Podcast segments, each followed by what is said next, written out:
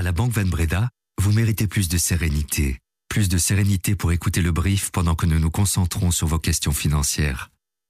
Banque Van Breda.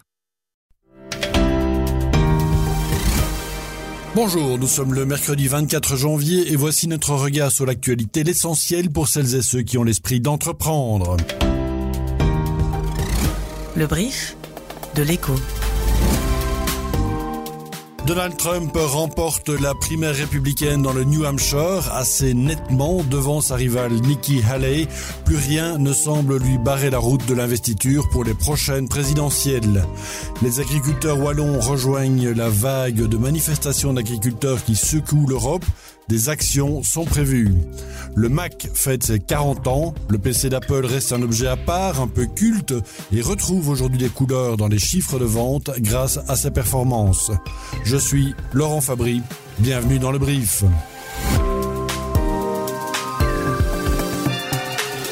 Le brief, cette info, dès 7 heures. Donald Trump remporte la primaire républicaine dans le New Hampshire. L'ex-gouverneur de Caroline du Sud et ancienne ambassadrice auprès des Nations Unies, Nikki Haley, n'a pas réussi à faire la différence pour se reclasser dans la course à l'investiture républicaine. Elle n'a pas encore renoncé à sa candidature, mais il deviendra de plus en plus difficile de refaire son retard dans les sondages. Même dans le New Hampshire réputé très modéré, Donald Trump sort gagnant avec près de 55% des suffrages exprimés. Et il n'a pas manqué évidemment de railler sa rivale après sa victoire. And uh, today, I have to tell you, it was very interesting because I said, wow, what a great victory. But then somebody ran up to the stage all dressed up nicely. and she was up, and I said, wow, she's doing uh, like a speech like she won. She didn't win, she lost. Le président américain Joe Biden a également réagi à la marche en avant de Trump, y voyant un danger pour la démocratie, les libertés et l'économie américaine. Du côté des marchés, par contre, le choix est fait. Les actions liées à l'ancien président connaissent un vrai engouement chez les investisseurs depuis que le gouverneur de Floride, Ron DeSantis, a jeté l'éponge dans la course présidentielle. Prenez par exemple Digital World Acquisition qui s'apprête à mettre en bourse le réseau social de Donald Trump. Elle a atteint son plus haut niveau en 19 mois en bondissant de 55%. La Wallonie rejoint le rang de la protestation agricole qui gronde à travers l'Europe. Les agriculteurs du sud du pays s'alignent sur le voisin français, allemand, hollandais ou encore polonais qui manifestent et bloquent des routes depuis plusieurs jours déjà. La foi, la Fédération wallonne de l'agriculture, prévoit une semaine d'action dès lundi prochain en Wallonie. Il n'y aura pas de blocage mais des barrages filtrants chaque jour dans une province différente. Alors quelles sont les revendications des agriculteurs wallons Les explications de Marianne Strel, la présidente de la Fédération wallonne de l'agriculture, le plus grand syndicat agricole du sud du pays. Il y a des problématiques communes à tous les pays européens, c'est-à-dire euh, que depuis euh, quelques années, et notamment euh, ces dernières années, il y a toute une masse de défis auxquels notre secteur, comme le reste des autres secteurs, doit répondre. Ce sont des défis environnementaux, des défis climatiques, des défis économiques, des défis aussi sociaux.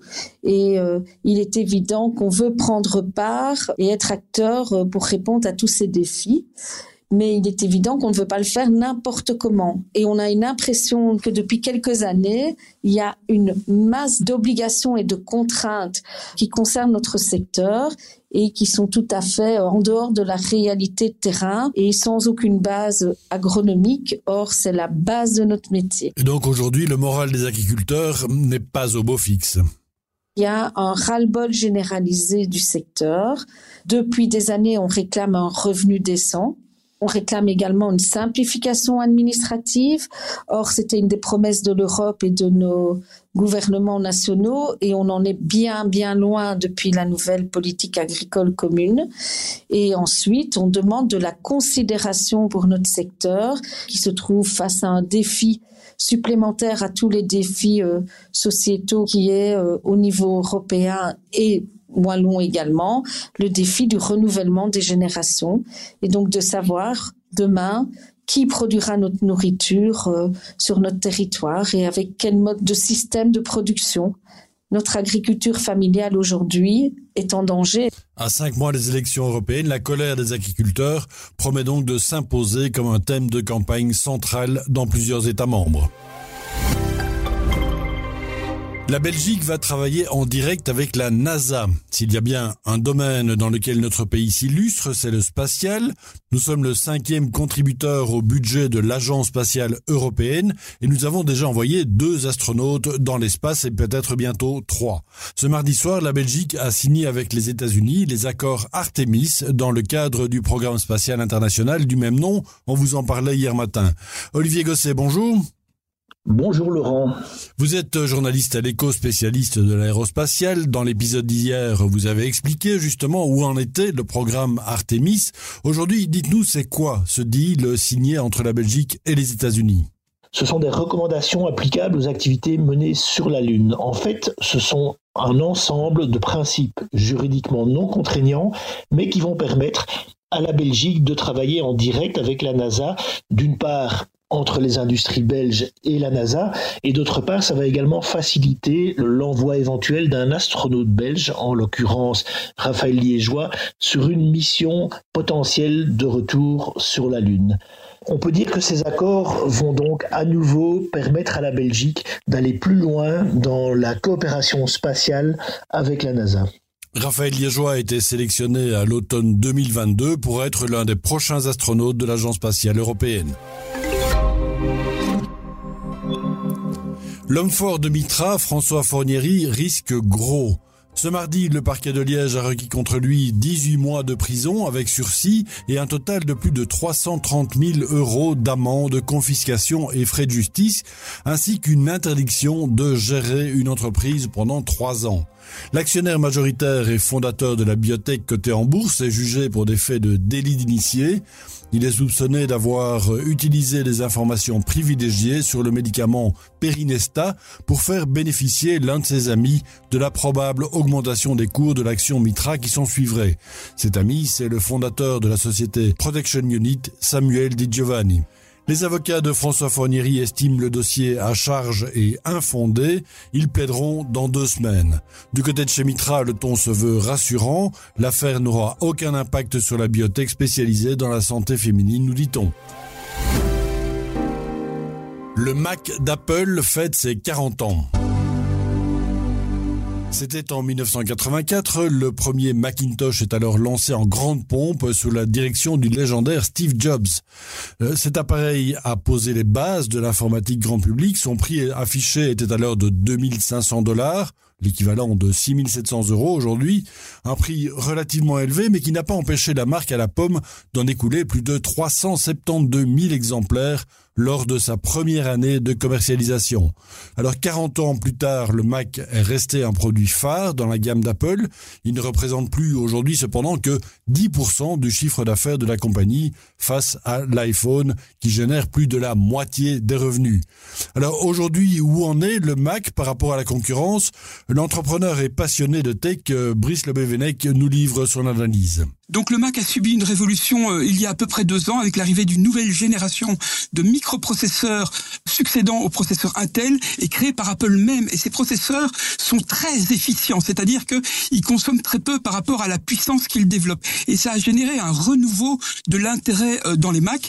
Tous les modèles sont passés à ces nouveaux processeurs en moins de deux ans grâce à l'architecture de, des logiciels Apple qui permet facilement de, de faire la conversion. Et donc les parts de marché du Mac se sont remis à croître plus vite que l'industrie des autres ordinateurs qui aujourd'hui sont en décroissance. Hein, il faut comprendre que l'arrivée des smartphones et des tablettes a, a, entamé la croissance des laptops et des ordinateurs de bureau. Et aujourd'hui, le seul à encore faire de la croissance, c'est le Mac avec de l'innovation, avec un nouveau système tous les ans.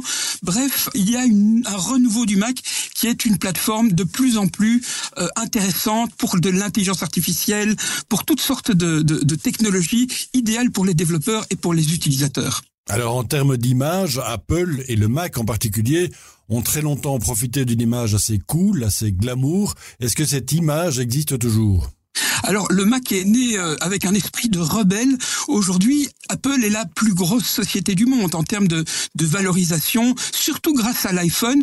Le Mac est toujours dans une plus petite part de marché que les machines à base de solutions euh, Windows avec des processeurs Intel, mais il a vraiment une aura qui est tout à fait euh, renouvelée et fantastique, qui est due à son ergonomie, sa facilité d'utilisation, et puis à toute une série de logiciels clés dans des industries clés, dans le monde de la musique avec Logic, dans le monde du montage vidéo avec Final Cut. Euh, donc il y a vraiment des, des domaines dans lesquels il est resté, si vous voulez, la référence.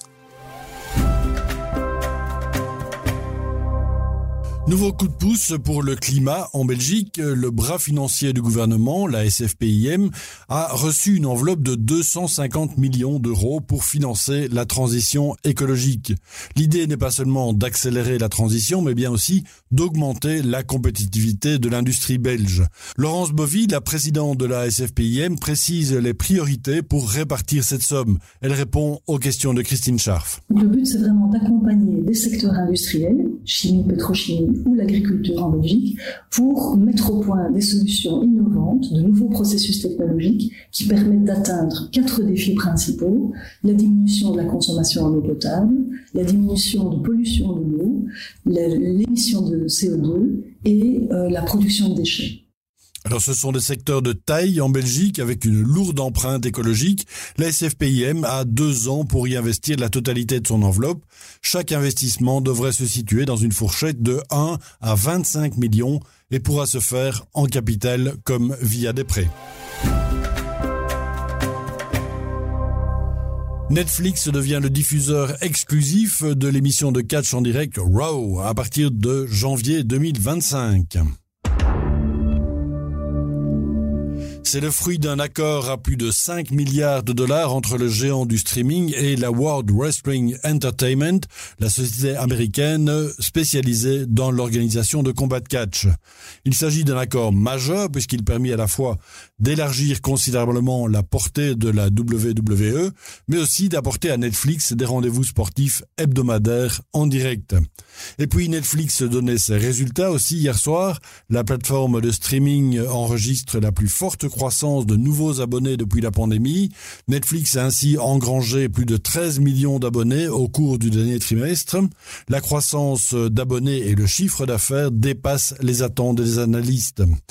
Pour 2024, le géant du streaming s'attend à une croissance saine, à deux chiffres de son chiffre d'affaires. Il va investir dans son activité publicitaire qui doit devenir son premier moteur de croissance en 2025. Wall Street terminait en ordre dispersé. Hier, le Dow Jones en léger recul, mais le S&P 500 reste à des niveaux records. À Tokyo ce matin, le Nikkei recule sur des prises de bénéfices. Merci à Andy Noires qui a préparé cet épisode. Je vous souhaite une très bonne journée. À demain.